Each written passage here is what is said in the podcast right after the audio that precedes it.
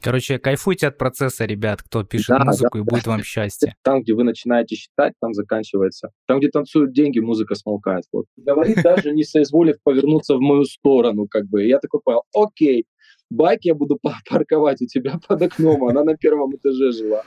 И его, когда реально попытались угнать, начали пилить цепи, она вы, вылезла, она таких туда насыпала этим чувакам, что они еле свалить, свалить успели. Блин, вообще четко.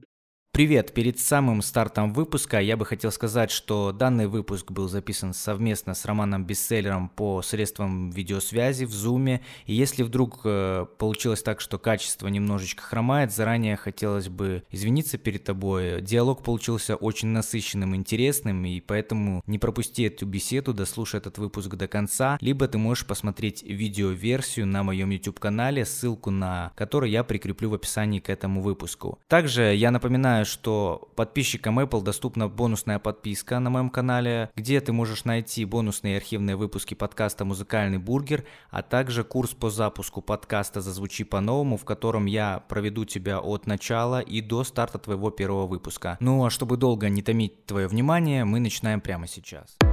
Подкаст «Музыкальный бургер» о музыкальных трендах и фастфудах в музыке.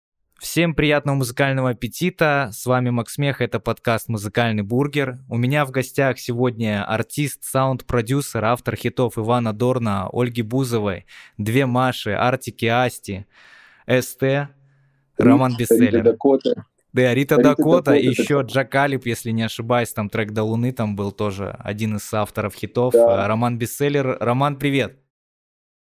Привет, всем привет, ребят. На самом деле эти списки, я иногда сам в них путаюсь, так как я очень давно этим занимаюсь, и так получилось, что у меня творческая карьера как саунд-продюсера разбита на две части. Первая — это до 2015 года, и вторая — после, как бы. И когда я здесь прихожу общаться, я частенько пытаюсь понять, а кого перечислять из Украины, где я работал до 2015 года, кого здесь знают, потому что там тоже много вот, ну, как бы поп-артистов, о которых здесь никогда не слышали, но там они как бы известные. Да, вот, так. поэтому я путаюсь, иногда у меня ступор наступает. А с кем ты работал? Я такой, ну, не, не, а, Со всеми. С, кого, с какого года начать, в каком году смотря? вот. Да, это есть такое. Ну, мне на самом деле приятно, что ты пришел гостем в подкаст, потому что вот э, твой альбом э, «Прогулочный движ», у меня прям mm-hmm. на репите, он когда вышел в 21 году, я тебе еще писал mm-hmm. в Инстаграм, что вот реально классный альбом, мне захотелось написать именно автору, что, mm-hmm. ну, знаешь, как вот фидбэк это очень важно. И, а, на мой взгляд, он получился довольно-таки откровенным, искренним, и от него вот реально летним вайбом каким-то веет. Вот насколько этот альбом, он автобиографичен? А, ты знаешь, э, песня «Мопед» — это вообще как бы история прямо из моей жизни, где я у нашего диджея из Дорнабанды Пахатама купил мопед, но так как у нас без прав можно ездить на мопеде, я не стал переоформлять э, тот самый техпаспорт мопеда, который mm-hmm. был на него оформлен, на себя. И что-то мы после какого-то диджей-сета Ваниного возвращались, нас хлопнули ДПСники. Вот. И я представился, так как там техпаспорт был на Пахатама, я представился его именем, фамилией. И, в общем-то, все нормально. Они денег не хотели брать. Вот для них там, для статистики надо было побольше, видимо, кого-то там поймать. Ну вот, и мы забыли уже про эту историю, и пока спустя год Пахотам не, не звонит такой, не говорит, Рома, ты чё, тебя хлопнули по моему техпаспорту? Я говорю, да, чувак, он говорит, меня стопнули под домом, вот, я в полной уверенности, что у меня ни единого штрафа нет, а выяснилось, что это я, оказывается, пьяным на мопеде ездил где-то. У него забрали байк, короче, вот. Как бы это реальная история такая. Блин, жестко. Вот, а его реально еще пытались угнать, его еще реально пытались угнать этот байк, потому что почему там не буди этого да, деда, да, вот там да, только да. не дед был, а там бабушка, бабушка была там. Вот, и фишка в том, что мы, когда я когда там на Печерск переехал э, в э, такой, ну, типа райончик, где пятиэтажки, хрущевки, там такой дворик, я выгружаю из этого, из пикапа всю свою, все свое барахло, там гитары, колонки, стол, велосипед, еще что-то. Идет какая-то такая дама в халате, ну, угу. почти под 60 идет на меня и говорит, так, мальчики, вы тут, видимо, новенькие, у нас тут свои правила, значит, если вы тут на мопеде паркуемся вон там, завозим пешком, не гремим, девок не водим. И она идет мимо меня, как бы проходит, вот это говорит, вот представь себе, она это все говорит, мимо меня проходит, и уже дальше вот так вот идет спиной, это вот так говорит, даже не соизволив повернуться в мою сторону, как бы. И я такой понял, окей, байк я буду парковать у тебя под окном, она на первом этаже жила. И его, когда реально попытались угнать, начали пилить цепи, она вы, вылезла, она таких туда насыпала этим чувакам, что они еле свалить, свалить успели. Блин, вообще четко. А что с мопедом стало? Да, это реальная история. С трека с этого. С мопедом, ты, э, ты знаешь, вот, кстати, когда его попытались угнать, э, там Э, ну, у любого байка блокируется руль. То есть первый раз, когда ты поворачиваешь, ты просто глушишь движок, а если в крайнее левое положение ставишь руль, еще раз щелчок делаешь, то у тебя блокируется руль, как бы, чтобы его не угнали. Э, вот. Э, ну, иначе его просто по кругу начнут катать. Ну, типа, либо второй вариант, его нужно закидывать куда-то в кузов грузовика. Вот. И они как бы начали ломать эту рулевую колодку и сломали мне замок зажигания. Я в итоге кое-как, ну, типа, смог дотарабанить его до парковки, он у меня там стал, и в итоге, в итоге, короче, я его так и не забрал с той парковки. Мы потом на этой парковке, когда, если ты помнишь, Ваня снимал клип такой «Невоспитанный». Да-да-да, да. Вот там есть кадр, где, короче, тачка взрывается. Вот они на этой парковке взрывали тачку. Ага, вот. Ага. Потом на месте этой парковки э, жилой комплекс построили, а байк я так и не забрал. Мне потом просто тачка из ремонта вернулась, моя первая ТТшка, угу. гроза района. Вот. После ДТП у меня она была, короче. Я уже про байк уже не вспоминал после этого, потому что у меня уже машина, все, я уже начал катать. Блин, ну круто. На самом деле крутая история. И весь альбом, я так понимаю, где-то, ну, идет где-то все равно со своей жизнью перекликается история. Вот мне трек бывшим э, прям зашел. Наверное, один из э, любимых mm-hmm. треков, э, вот конкретно вот э, из твоего творчества, этот трек бывшим. Я думаю, ну, блин, прикольно. ты, наверное, чуть-чуть даже вперед заглянул, потому что вот там же UK Garage вот этот бит или как это вот? Конечно, вот. конечно. Прикинь, как меня бомбануло. Да, и ты сделал его. меня бомбануло, когда я увидел, так а я тебе еще больше скажу, до бывших у меня есть трек «Летний дождь». «Летний дождь», да-да-да, вот. есть. Монтенегро. Если ты помнишь припев, а, э, сейчас я разрываю нож да, да, напополам да, да. с тобой, ведь моя стрела угу. в твою и тут же выходит Тося Чайкина стрелы, думаю, блин, да, так и есть. Я думаю, я вот э, когда услышал трек вот э, вот этот стрелы в сердце бахнули стрелы, я думаю, блин, но где-то я уже слышал, и я такой вспомнил, что в треке бывшем уже я это слышал, то есть это было еще года полтора до того, как вышел этот трек. Да, а до бывших в 2017 году я выпускал как бы трек Монтенегро. Вообще Two-Step, это называется не UK Garage, а, это называется Two-Step. да, правильно? Потому что, да, есть просто направление UK, как бы, это туда входит и Speed Garage, и Two-Step, mm-hmm. и даже Grime на самом деле, потому что у британцев свой почерк в музле, mm-hmm. вот. А то, что сейчас э, так, так скажем, нов, новая школа называет UK Garage, это, по сути, классический ту-степ, который я обожаю с 2001 года и иногда делал э, себе треки в таком жанре. Ну и у меня они, кстати, почему-то круче всего залетали, на самом деле, потому что у меня и Монтенегро очень хороший фидбэк получил, а бывшим у меня вообще в топ даже залетал. Ну, в топ Apple, правда, но все равно. Блин, ну классно. Ну, на самом деле мотив этот «Запомни меня таким, как на...» Ну, блин, не знаю, вот как-то э, такой мотив приятный. Просто едешь такой круто, особенно летом машину открыл, знаешь, картинка рисуется. У жены у меня трек mm-hmm. любимый — это «Твои пули». А, пули, пули, пули, да. Вот она прям, ну, э, ну, такой танцевальный, как бы, знаешь, можно поденсить, расслабиться. Да, да, я просто в какой-то момент, ты знаешь, до прогулочного движа я как бы сидел, ну, типа, я писал очень много вообще. У меня, в принципе, э, прогулочный движ, вообще, если как альбом его брать, то это третий альбом. Mm-hmm. А если брать и посчитать еще и, и пишки, у меня уже получается, помимо трех альбомов, еще четыре эпихи своих и одна с Ваней совместная, там, где три хороших песни. Mm-hmm. То есть у меня, в общем-то, восемь таких релизов больших. Вот. И последние, наверное, года три до прогулочного движа я ушел в атмосферную глубокую музыку, типа как вот Нирвана. Uh-huh. Это вот больше из, из, вот из того, что я делал в последнее время. Типа как энергия, дыхание, ветер, не знаю. Конечно, конечно. Как ренессанс может быть, вот, типа и в какой-то момент я понял, что у меня происходят, у меня происходят как бы выступления, причем на городских фестивалях каких-то еще где-то, а я, ну, мне из таких танцевальных подрывающих треков петь нечего. Я не могу петь, mm-hmm. ну, знаешь, типа пять треков медляков подряд. Это уничтожает людей. И вот у меня как бы я почему захотел в прогулочный движ нырнуть. Во-первых, этот альбом, у него есть один прикол. Я вдохновился Джастином Тимберлейком 20 на 20 Experience. В чем заключался прикол этого альбома?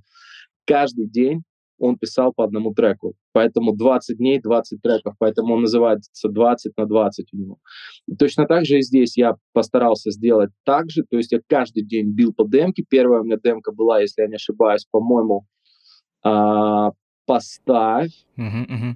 Потом вторая была песня, демка «Summer», которая на английском. О, Потом да, третья да, да, была как, как раз-таки «Твои пули» у меня была третьим треком. И четвертым я уже бывшим взял.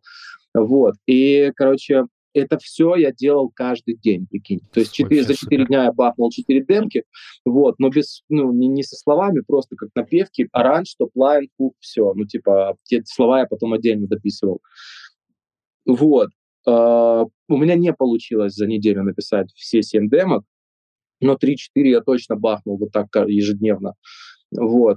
Uh, вообще, в целом, на альбом у меня ушло где-то полтора месяца. Это очень быстро. От первой бочки, от первой бочки до финального мастера, но учитывая, что я еще и в одного это все делал. То есть мне с текстом помог, помог только Глеб Картер, mm-hmm. есть такой mm-hmm. парень, э, артист и сонграйтер, вот он мне с англоязычным текстом помог, э, а все остальное я сам писал. Блин, и супер. сводил, и мастерил, и все-все.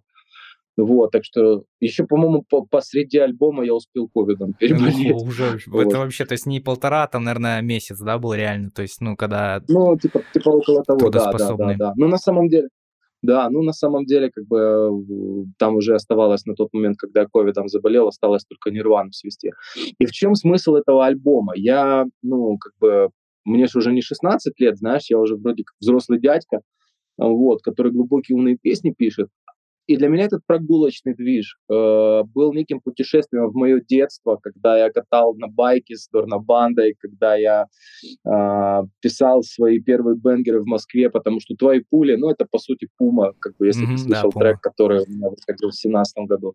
Вот, э, бывшим тоже тустепчик такой, все это такое, знаешь, как вот, и это, знаешь, как некая такая, как аудиожурнал, из моего детства в настоящее, грубо говоря. Да-да-да. Почему там песня «Прогулка»? Потому что вся наша жизнь прогулка. прогулка. И в итоге я как бы, слушателя провел от своего первого состояния, пока еще жил в Киеве, до своего текущего, где я пишу глубокие атмосферные песни, поэтому Нирвана у меня самая последняя. Я думаю, что слушателям будет прям э, круто узнать э, вообще весь смысл альбома. И не зря же кто-то сказал, что типа музыка — это следы жизни, по которым мы можем вернуться, ну, то есть в любой момент времени. Кто-то так красиво сказал, и это действительно так.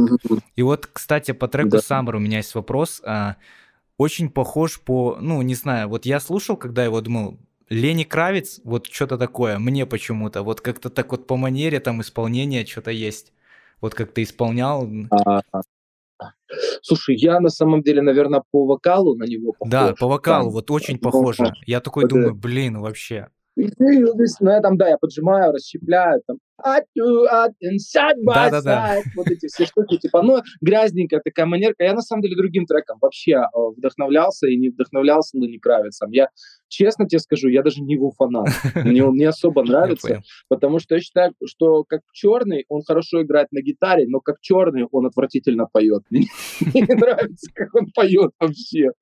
Он как-то очень небрежно и неряшливо, грязно поет. Слишком много манеры, мало техники, типа, не знаю. Как по мне, черный должны быть чуть-чуть более, что ли. Такие раскованные ребята. Вот. Ну, может, он себя не считает черным, может, он себя в душе белым считает, раз он такой рокер.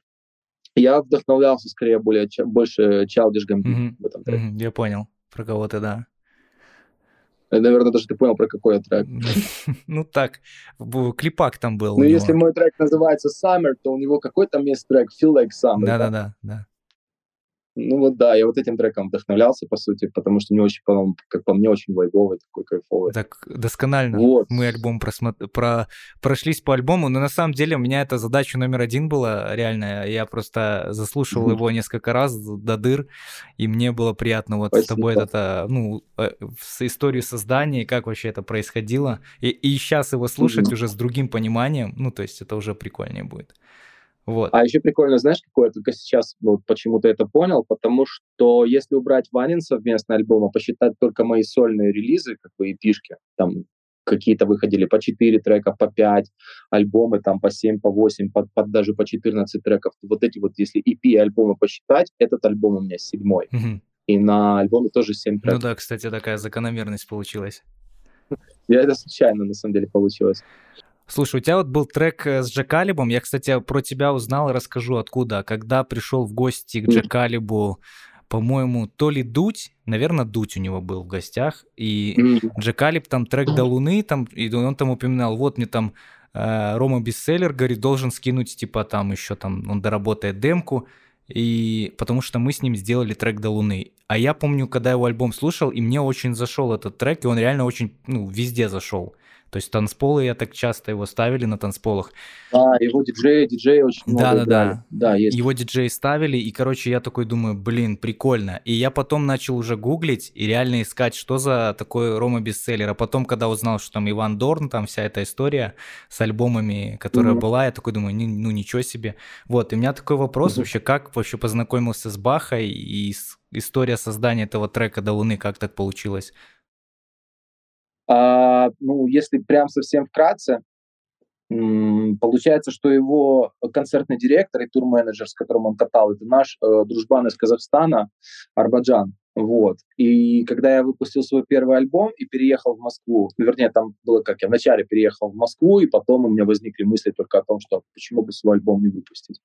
Вот. А, а, Армаджан заценил мой стиль, который я там сделал, вот, и поставил эти треки Джакалибу, вот. И потом мы то ли, на презим, тре- то ли мы на премии Music Box, то ли еще где-то. Он мне еще говорил о том, что я Бахе про тебя там рассказывал, а я тогда видел за его, взлё- ну, смотрел за его взлетом, следил, потому что я за хип-хоп артистами внимательно следил в 2015 году, очень. Мгм. Вот, я думаю, о, прикольный чувак, классный, у него флоу вообще очень классно стелет, и, типа, он слышит, что он музыкальный, короче, что он поет, типа, и так далее. Вот. И мне Армаджан звонит и говорит, такой, чувак, я там, типа, с Бахой сейчас работаю, вот, поставил ему твой альбом, ему дико вкатило, что ты понял, он там, типа, два дня подряд его слушал, типа, одного, один этот альбом. Модный альбом назывался. Да-да-да, самый первый, наверное, да? Вот. Да, да, да, да, да. И вот его он очень заценил этот альбом. Вот. И, короче, э, на премии Music Box, да, там типа какой-то, блин, э, артист вышел выступать, что-то, по-моему, по имени Стас его звали, короче. Вот. э, ну, Какая, на какой-то с дикой, с лютой эстрадной песне, короче, нас что-то сдуло в гардероб, и я так понял, что не только меня одного сдуло, еще и город Сесарева сдуло, и Джа Калиба сдуло. И мы там все втроем и познакомились, короче, в этот момент, когда выступал Спасибо, э, Стасик. Стас. Да. Вот. И да, и он подошел, говорит, Ром, привет, у тебя очень крутой альбом вышел, вот я хотел с тобой законнектить и так далее. Я говорю, заезжайте в гости ко мне там, типа, и так далее. Я еще тогда жил на авиамоторной в Москве.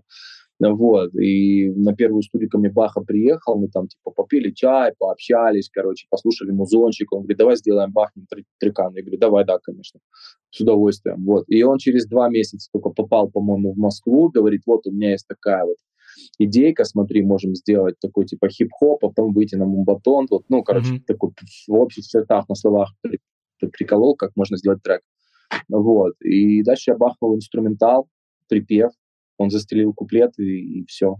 Ну, а, а сводили они, кстати, полностью все. Ну, припев зарешал. Я когда услышал припев, он на таком... Это ж фальцетик такой самый высокий, да, ты так э, спел? Да, Прям- да. Ну, ты знаешь, у меня уже нету такого фальцета. Я его... Все, он у меня закончился. Я его потратил весь, походу. Но, блин, вот этот, мне кажется, нерв он и залетел. Нас вот в, при- в припеве он прям добавил. Такая, знаешь, читка Ну, потом... мелодия такая Да. цикличная, достаточно примитивная, заедающая, да-да-да. да. Да-да-да-да. Рукой, достать рукой. Ну, блин, у меня он уже, у меня он под, подсевший на самом деле. Ты знаешь, фальцет это удел, дело молодых, скажем. Ну, наверное, да. Мне уже просто 36 будет вот в этом году, и типа он, Наверное. ну, как бы подсел, Наверное, подсел. да-да-да. Мне 32 будет в этом году, поэтому, наверное, дело молодых. Вот. Э, слушай, ты не боишься экспериментов, как я понял, и тоже трек-блок, довольно такая получилась э, песня э, экспериментальная. То есть ты где-то взял, я так mm-hmm. понял, из стихотворения Александра Блока «Незнакомка», и несколько, например, столбцов как-то интерпретировал, что-то прям один в один, что-то где-то поменял, и такой вот трек выдал. Mm-hmm. Откуда вообще пришла такая идея, кто тебя на такую идею сподвиг, смотивировал, что ли? Вообще жена. На самом деле жена. Жене спасибо я, большое как бы... за песню, что она мотивировала тебя. Слушай, да, я на самом деле напел, просто у меня был аранж, вот, и э, был hook, topline, я напел это все.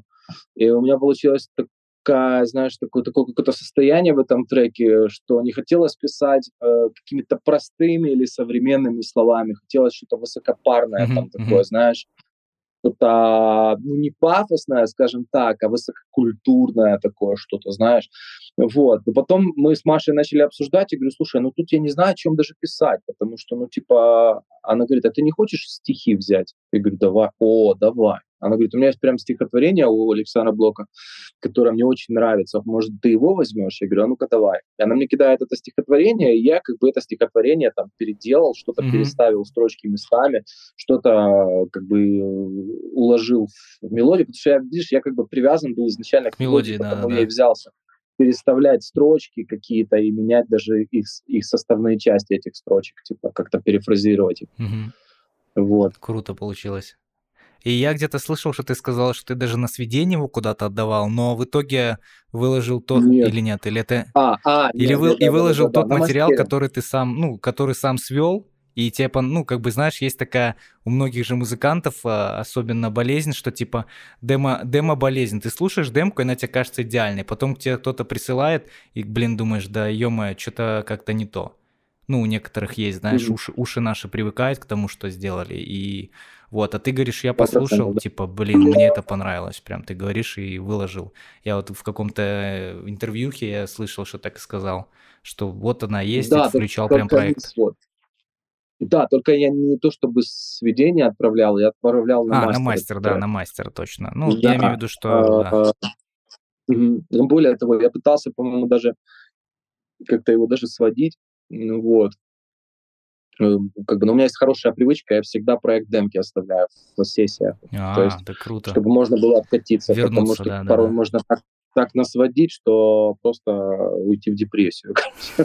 ну вот, и я сводил, ну, короче, в итоге я, все, что я сделал, по сути, с этим треком, я просто грязь почистил, там, обрезал лишние там вдохи, короче, mm-hmm. где-то там чуть вокалы подвигал, повесил пару ДСеров, и на этом все. То есть я понял, что он готов. Бывают такие песни, которые сразу на этапе создания у тебя складываются, и уже там не отнять, не, убавить, не, не требует, добавить, да, не никаких особо.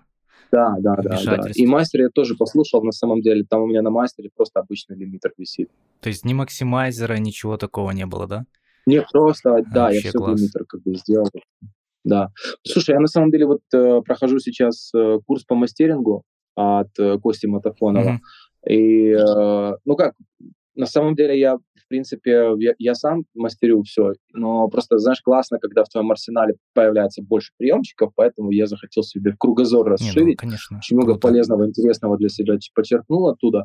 Так вот, он там рассказывал, что есть э, мастеринг-инженеры, у которых там 8-9 Грэмми треков, э, которые пользуются только аквалайзером или микром. Все. Блин, это уже асы.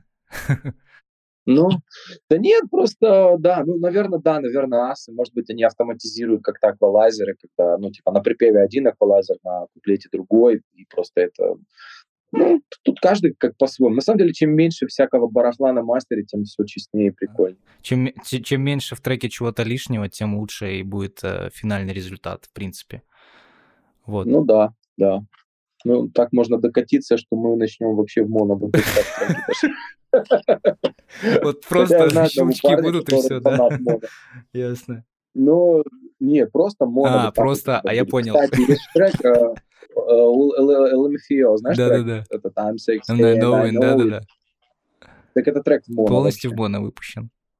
Да. И, блин, таким мировым хитом стал. Ну, там реклама хорошая была пиар-продвижение. Mm-hmm. Вот ты как-то сказал, что хит это синоним слову чудо. А, Mm-hmm. Вот. А вообще есть какой-то, может, какие-то секретные ингредиенты, хоть чтобы чуть-чуть это чудо приблизить? Ну, хотя бы, чтобы хит стал большей вероятностью, когда вот пишешь трек на начальном этапе, или такого нету? Это все абсолютно случайно. Слушай, на самом деле у каждого свой рецепт, я тебе так скажу, но у меня самые быстрые, сам, сам, вот самые там типа известные песни, которые я делал как саунд-продюсер или как э, артист, у меня они, как правило, очень быстро происходили. Вот. И, э, то есть, а когда начинаются вот эти все переделки, перезаписки, еще там что-то, вот, э, а вот, вот, вот тогда начинаются проблемы, потому что нету целостности у эмоций, которые ты в трек вкладываешь. Ты сегодня с одним настроением, через полгода уже с другим. Вот. Просто есть люди, которые вообще могут песню несколько лет делать. У меня есть один такой товарищ, скажем, вот. А, и вот, ну, как бы тогда оно не очень-то получается. Круто, когда оно сохраняет какой-то энергетический слепок того, что ты туда вложил, и пока горячее, надо, короче, это выпускать. Да-да-да, есть такое. Я еще слышал, что хит не надо высирать. Кто-то сказал да, да, да, да, да, Типа... У меня, ты знаешь, у меня была такая одна песня, которая вот э, я нас как раз на этом месте выкинула, что вот последний раз песня называется. Вот. А, она была в танцах на ТНТ, у меня был клип, который крутился на РУ, на РУ-ТВ, на, везде, на всех площадках. И она была топ-1 Шазам Раша. Там сейчас у меня что-то было... Последний раз я заходил около больше 100 тысяч Шазамов на треке. Вообще вот. супер. Ну, тогда, когда люди вообще, ну, типа, не придавали значения этой цифры, то есть это все чистая органика.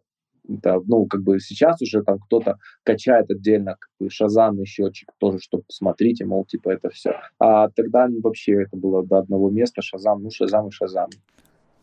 Это да. Вот.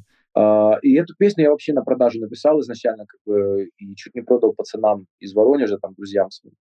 Вот, они начали что-то сомневаться, засомневались, и в итоге, ну, я просто объективно понимал, что припев это хит. Когда они отказались, вот, я такой, фух, слава богу. С чистой совестью. Я просто, да, потому что я, ну, как бы, типа, если мне дает человек запрос на песню, типа, я сажусь писать, и у меня получается что-то крутое, ну, я считаю так, что он, как бы, часть этого трека, потому что он, как минимум, является причиной, почему он возник. И если, как бы, этот трек ко мне там откуда-то там пришел, ну, наверное, он пришел, как бы, для этого человека. Вот. А если ну, я, да, как бы, знаю, да. какая-то коррупция получается, если вот пришел бюджет, давайте попилим его направим.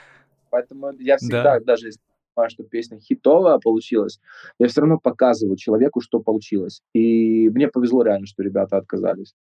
Вот. Значит, так нужно было. Да, и после этого я как бы переписал там куплеты, то есть там были вокальные mm-hmm. куплеты, я их сделал речитативными полностью переделал аранжировку, и записывал я ее за два захода, потому что первый раз я, ну, честно, как бы на самом деле я мог за один заход ее записать, потому что, ну, если бы, распел, если бы чуть профессиональнее к этому относился. А так как я только-только mm-hmm. начинал, я вообще не занимался вокалом, ну, типа на уровне там распевок. То есть, ну, mm-hmm. у меня был большой опыт, потому что я с Ваней катался как бэк-вокалист и пел на сцене, плюс бэк-вокалист в студии. То есть, ну, одно дело в студии ты бэки поешь под автотюном, и другое дело, когда ты сольный трек записываешь. И сейчас я все равно, вот я стараюсь, если свои песни записываю начисто, неделя распевок, только потом я приезжаю, ну, только потом я записываю начисто вокал. А тогда я этого не знал, mm-hmm. поэтому пришлось записать, вот, ну, типа, один раз я попробовал, расстроился, через там три дня погонял распевки, за второй заход я записал. Вот. Поэтому... Ну, то есть это лайфхак для тех, кто хочет писать. Так, Подготавливайте это голос. Это, как бы, типа, это просто ну, подход к хорошим песням. Если ну, конечно, да, это, это знаешь, конечно. когда вот ты хочешь что-то сделать, то надо, ну, машина тоже техосмотр пройти банально, если хочешь, чтобы она далеко поехала, да, то есть надо все необходимые манипуляции сделать, то же самое и с голосом. Ну, я считаю так, что когда ты готовишься к каким-то съемкам, ты же приводишь лицо в порядок, правильно? Конечно, да. да. Или там, допустим, окей, хорошо, приводишь вес в порядок, если ты готовишься к какому-то там, ну, забегу там или. Точно, точно так же и связки, это тоже мышцы Конечно. твоего тела, которые надо готовить перед записью, типа. Я поражаюсь просто людям, которые там поют позавчера начали, типа, и помахиваются на какие-то сложнейшие песни, вот. Хотим вот песню, типа, а как у Сэма Смита, я говорю, давай типа попробуем, давай попробую упростить тебе ее хоть немножко. Я ну, упрощаю эту песню, говорю человеку там типа, ну все, давай ставить запись на, ну, через две недели прикатывать. Человек приезжает, я говорю, ну что, распевался? Он говорит, а зачем? Я 15 лет пою, распеваюсь, он поет год. Ну, ну, вундеркинд. Но на самом деле бывают люди, у которых от природы гибкие связки, им это не нужно, типа, или те люди, которые этим с 6 лет занимаются, вот э, Ну для да. них голос, это музыкальный инструмент, им не надо его распевать. Вот как так же, как я на гитаре, допустим, вот играю с 6 лет, я не разыгрываюсь перед тем, как записать какую-то партию. Раньше в детстве там у меня полчаса, типа, я гонял разные там, типа, упражнения для того, чтобы Мгм. бегать, синхронизация обеих рук была там и так далее. Сейчас мне это уже не нужно, потому что я с 6 лет реально на ней играю. Ну, все зависит от человека часов, которые ты потратил на это занятие, от опыта. Да. Безусловно. От детства, да, конечно, 100%. Из детства все идет. А вот скажи, что бы ты мог, э, скажем так, э, ну не посоветовать, вот чего, на твой взгляд, не хватает современным сонграйтерам, и как э, вообще зарабатывать деньги на музыке и уже отойти от этого понятия «бедный музыкант» в кавычках? Слушай, а я не считаю, что музыканты бедные. Ну, Мам- это понятно, но это некоторые так говорят, ну. Музыканты могут быть глупыми, музыканты Мгм. могут быть э, тщеславными, музыканты могут быть ленивыми. И это ведет за собой как бы их нереализованность. Ну, музыканты, конечно, могут быть еще бездарными тоже. Когда человек занимается не своим делом, это понятно. Даже если не бездарный, ну, допустим, типа у него классный талант в менеджменте или у него классный вкус на песни, он может классный репертуар подобрать артиста, а он хочет петь сам, типа. Ну, продюсер, у кого-то продюсерский взгляд, даже если музыку, окей, даже если музыку брать. Кто-то классный звукорежиссер, и когда человек не на своем месте, грубо говоря, находится вот в этой огромной-огромной вот э, машине под названием музыка, даже не машине, а там, не знаю, пред- представим, это институт там или что-нибудь еще, Мгм. завод. Вот тогда идет что-то не так. А в целом-то, в целом, даже те музыканты, которые в метро играют, поверь мне, они бедные ребята. Вот, ну, Не, они зарабатывают в переходе нормально, там можно Конечно, заработать. Конечно. Я как-то подошел, я гулял по музеону вот в этом году, вот, Мгм. и слушаю, слышу, парень поет, охрененно поет, гранж так расщепляет, причем не только у него гранжевая манера пения, ну, то есть такая с хрипотцей, но при этом он супер техничный, у него очень быстрая вибрато, мелизмы, там, 5-7 ступенчатые, он причем поет очень крутые треки, там, типа, «Э, да», вот эти все Мгм, и разные и тому подобные треки, короче, но прям технично. Я такой думаю, вот это класс. Думаю, вот это парень, конечно, типа, прикольно на улице музыканты. Надо ему предложить, может, как-то это самое. У меня там друг саунд-продюсер, и он хотел вокалиста себе найти и так далее. Я захожу в его инста- в Инстаграм, блин, он профессиональный вокалист, он после голоса, он еще откуда-то там. То есть, как бы для, для таких ребят работать там, ти- типа, где-то в прикольном месте, да, они нормально бабок там подним- поднимать могут. От Это 30 да. до 50 тысяч в день они могут в легкую там поднимать, понимаешь? Солидно. Не, да, конечно, не зря же говорят, там в переходе можно найти вот тебе шоу талантов, пройди по переходу, и вот тебе будет шоу, шоу X-Factor, голос. и- Конечно, конечно, конечно, конечно. Поэтому, как бы, я же тебе говорю, вот музыканты могут быть ленивыми, глупыми или просто не на своем месте в а, музыкальной среде находиться. А так, честно говоря, смотри, тиктокеры, так, вот они же сейчас в последнее время, после 2020 года, такая пошла тенденция, что многие попадают в, в топ-чарты ВК в основном, Мгм. вот, а многие крутые реально музыканты, которые делают хороший звук, э, хорошую музыку, они остаются, ну, где-то либо на последних позициях, либо не попадают. Как ты считаешь, что вообще нормально или нет? Ну, конечно, это ненормально. Конечно, это ненормально, но ты знаешь, мне кажется, 22 год это немножечко этих всех ребят уравнял, потому что а, тарге- таргетировать музыку стало сложнее за бабки. То есть отвалилась инста- Мгм. реклама в Инстаграме, монетизации там на Ютубе, ну, что там еще отвалилось. Google AdWords отвалился, это если ты про такие грязные. Говорить. Но я думаю, сейчас те, кто тебя слушают, они и знают, они, я думаю, поймут вообще, о чем речь. Конечно, да, Москва нас слушает в основном, поэтому они все поймут. Да, вот, прекрасно. То есть, и вот эта, эта штука уравняла шансы сейчас. То есть, э, как бы, ну да, у тиктокеров, безусловно, осталась своя аудитория, но финанс, финансово как бы влиять на это уже стало сложнее, скажем так. Ну вот. Поэтому мне кажется, что сейчас стало чуть получше в этом плане. А вообще не в топах счастья, тебе так скажу. Я знаю артистов, которые там были один раз на три дня, но при этом которые собирают ну, как бы залы по три тысячи, по четыре человека, прекрасно себя чувствуют. Не, я соглашусь. Вот а, история с Моргенштерном, вот э, он же в топах был, да, и вот сейчас mm-hmm. тоже 22 год придавил значительно его.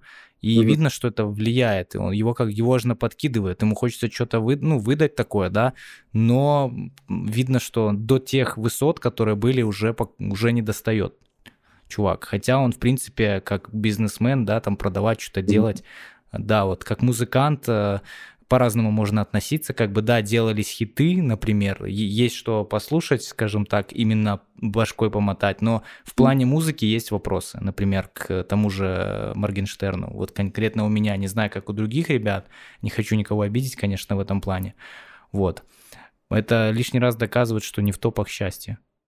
Ну, это во-первых, а во-вторых, просто феномен Моргенштерна и ему подобных ярких таких вот вспышек заключается в том, что они залетают не столько за счет своих хитов, сколько как то, что они персонажи, понимаешь? А вот такие персонажи... Да, да, да.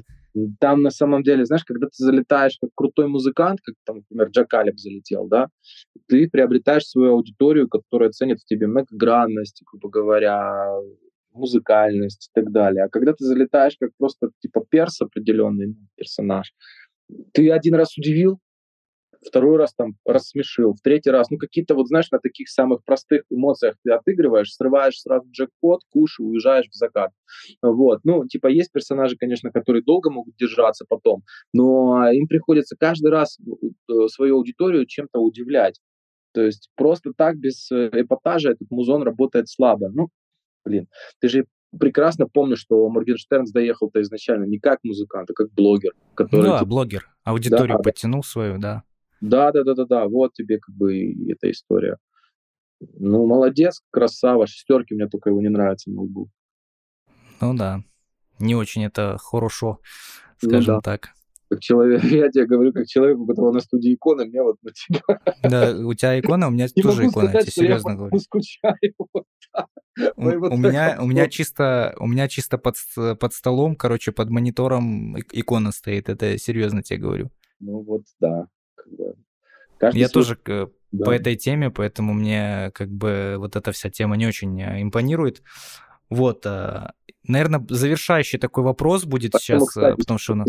Да. Про, про продолжение этого, поэтому я очень круто, ну, я очень, ну, типа, заценил альбом Макана, мне прям очень понравилось, потому что он там ага. 25-м кадром, как бы, э, как это сказать, правильные человеческие ориентиры вплетает относительно там, ну, православные какие-то истории, как бы в любом случае в религии, как бы она же ведь учит все-таки не тому, как кидать людей или как там что-то делать. Это она в любом случае правильные вещи, морально правильные ну, как бы позиции вкладывает в головы людей. И это круто, когда артист ненавязчиво это делает, это 25-м кадром. У Макана это 25-м кадром. У меня, кстати, тоже в треках это 25-м кадром было всегда. Mm-hmm. Ну и у Джекалиба тоже, я замечаю, на альбомах это 25-м кадром идет, там про безусловную любовь, он там это толкает про mm-hmm. э, счастье отцовства, то есть крайний трек его там доча, да, то есть это тоже идет от всего от Всевышнего, скажем так, все эти треки и энергия. То есть, по сути, музыканты, проводники энергии, да, то есть пришла энергия, и ты написал что-то. Mm-hmm. И, в принципе, твой трек «Энергия», скажем так, э, я, кстати, клип смотрел, и трек, у меня вот, я когда слушаю трек «Энергия» и трек «Ренессанс», mm-hmm. с Иваном Дорном, у меня сложилось такое впечатление, что они были написаны в одно время, эти два трека. Почему-то. Да, более, более того, я тебе скажу, энергию я написал до Ренессанса, когда мы делали три хороших песни, я считаю так, что песня «Быстрая бандитская» — это чисто Иван Дорн сольный.